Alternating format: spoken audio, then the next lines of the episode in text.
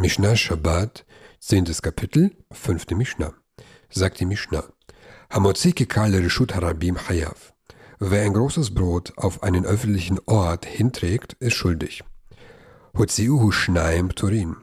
Haben es zwei zugleich getragen, so sind sie frei. Haben zwei Menschen gleichzeitig ein großes Brot vom privaten in den öffentlichen Bereich getragen, müssen sie kein Opfer bringen.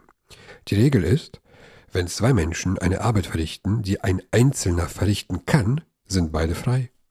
Der Talmud gibt folgende Erklärung.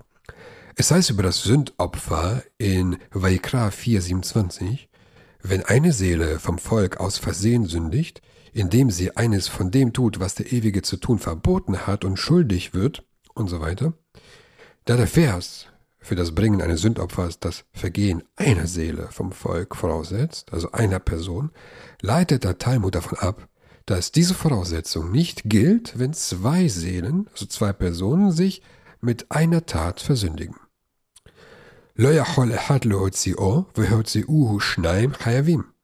Konnte einer es nicht hinaustragen und es taten zwei, sind sie schuldig. Ist das Brot so groß und schwer, dass eine Person es nicht tragen kann, müssen beide Träger je ein Opfer bringen. Denn der oben zitierte Vers gilt nur, wenn die Tätigkeit von einer Person vollzogen werden kann. Sind aber zu einer Tätigkeit zwei Personen notwendig, übertreten beide das Verbot des Tragens am Schabbat.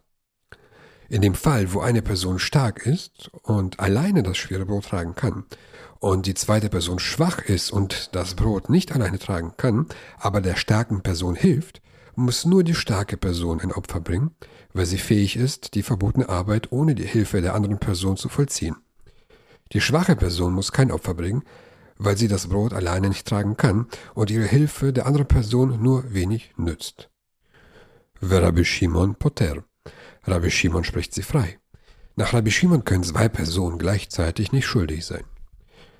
Hamotzi Ochalin Bahut Mikishiur Vachli Patur Afalpi Af Al-Hakli Sheakli Wenn jemand Esswaren unter dem bestimmten Maß in einem Gefäß herausträgt, ist er auch wegen des Gefäßes frei, denn dieses ist Nebensache.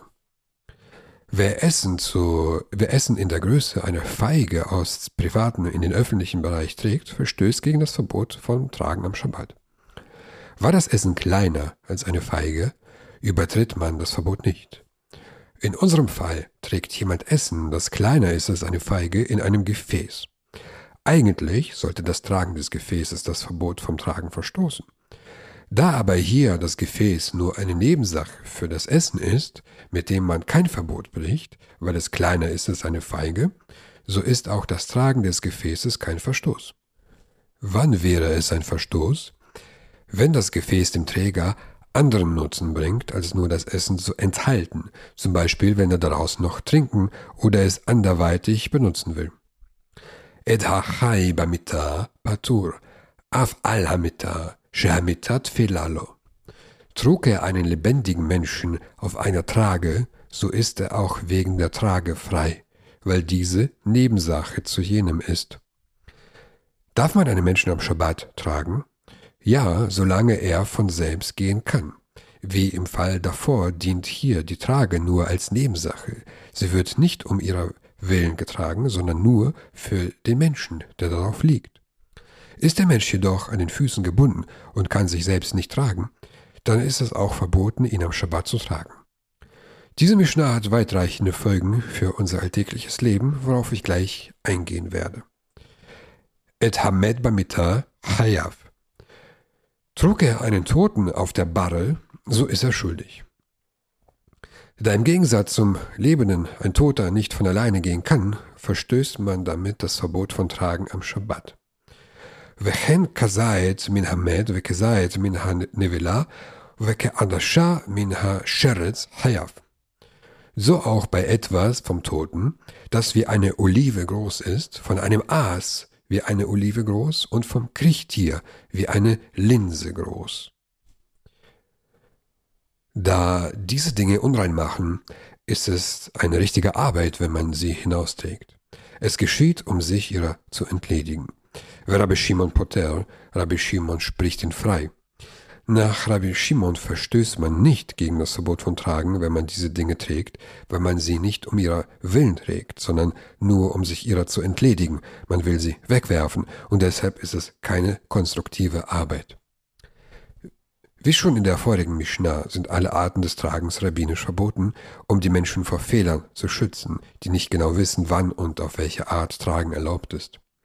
Dennoch lehrt die Mishnah uns eine wichtige Lacha für die Gegenwart. Darf ich mein Kind am Schabbat im Notfall tragen? Es gibt einen Unterschied zwischen einem Kind, das laufen kann, und einem Baby, das nicht laufen kann. Ein Kind, das bereits alleine laufen kann, darf draußen laufen. Wenn ein solches Kind müde wird oder beschließt, dass es einfach nicht mehr weiterlaufen will, darf ein Erwachsener es tragen, solange es noch wach ist. Dies beruht auf dem halachischen Konzept unserer Mishnah, dass das Tragen von jemandem, der schon laufen kann, kein Verbot der Torah ist, sondern nur ein rabbinisches und daher für die besonderen Bedürfnisse des Kindes, das im öffentlichen Raum nicht sich selbst überlassen werden kann, übertreten werden darf, aber nur im Notfall. Dagegen ein Baby, das äh, ein Baby zu tragen, nicht erlaubt, weil es noch nicht laufen kann.